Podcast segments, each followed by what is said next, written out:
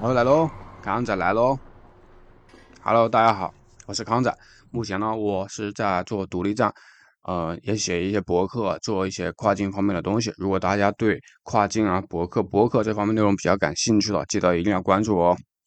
本期的节目是关于二零二三年你写博客你需要用到的哪些工具。啊，这期节目会比较短，全是干货。写博客、做自媒体需要工具吗？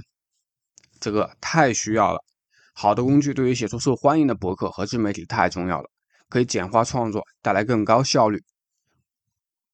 中国有句古话：“工欲善其事，必先利其器。”那么，对于一些刚做自媒体的小伙伴，到底哪些是必备工具呢？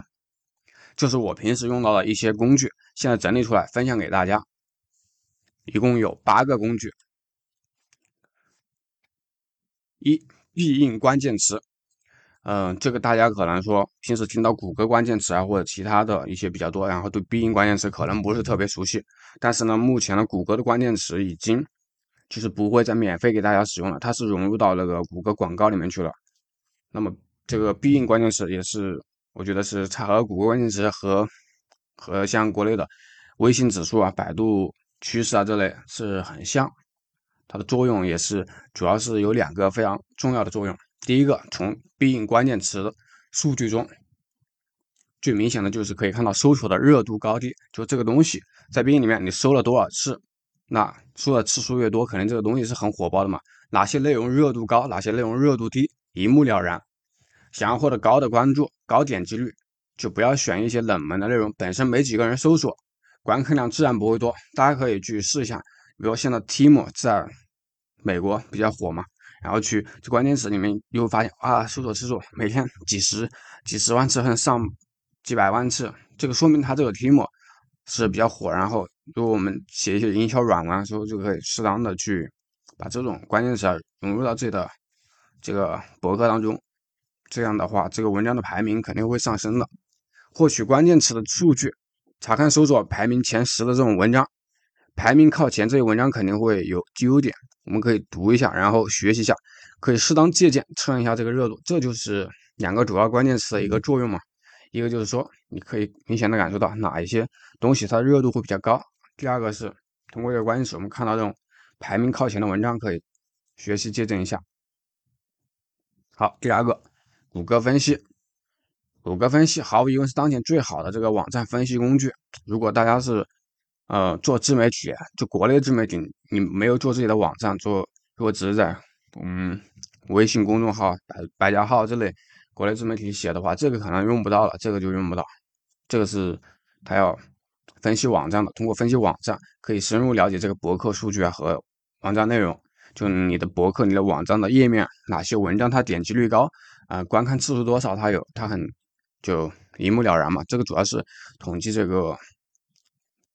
网站的点击率和这个博客的阅读量，用过谷歌分析的小伙伴都知道，它这个比国内的百度统计啊什么的，呃，其他一些国产的这种什么统计软件，这个是好用太多了，因为它功能很强大的。这个是百度统计，确实百度现在做产品做的真的是不行。就是我这个虽然也用这个百度统计，但是明显感受它这个做的和这个谷歌的一些产品啊，完全不是在一个水平线上。这个谷歌的东西真的。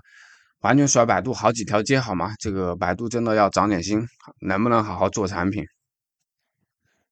好，第三个叫做这个微软 Clarity，这个也是一个嗯网站的分析系统，这个和谷歌的分析很很像，这个，但它这个目前微软新推出的这个 Clarity 真的比谷歌分析还好用。谷歌分析是全能型的选手，就兼顾方面很多，功能很强大，兼顾兼顾各方面嘛，就是。不光是网站的分析，还有反正各各方面的东西，它的功能很强的，很多东西我是用不到的。反正我只是看看，呃，通过这个东西看看网上点击率什么的这个。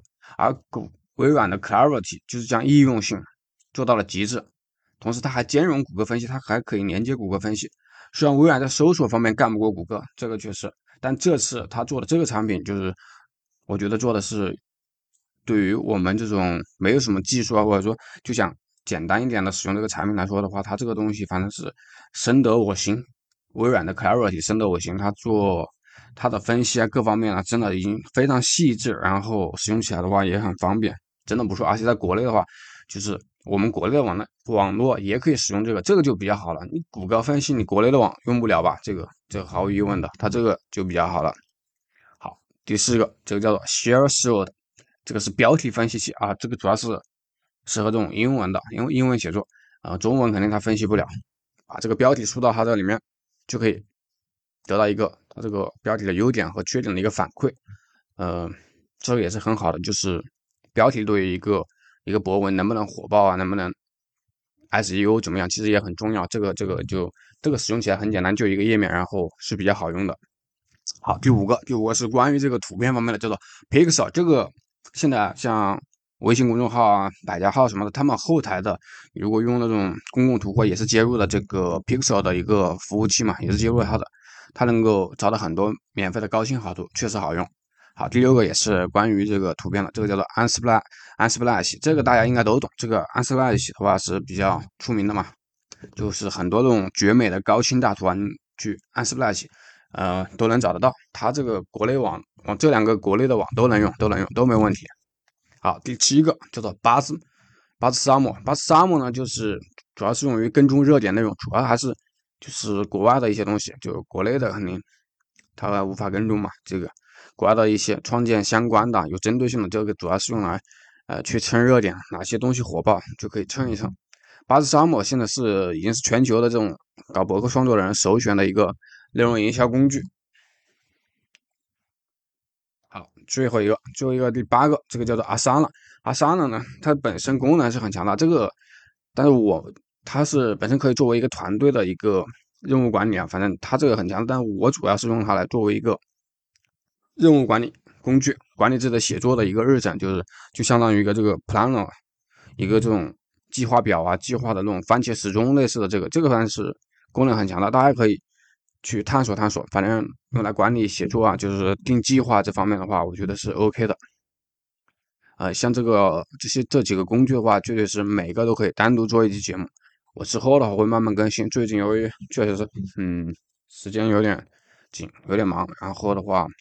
所以节目的时间做的就比较短了，就非常短。然后后续我再慢慢更新吧。这个，然后今天就主要是跟大家分享这八个，就用来做博客搞营销。其实也就搞营销吧。这个作为独立站为独立站搞营销，写一些软文啊，这这八个的话，目前我用起来非常顺手。然后在这里给大家推荐，希望大家能够喜欢。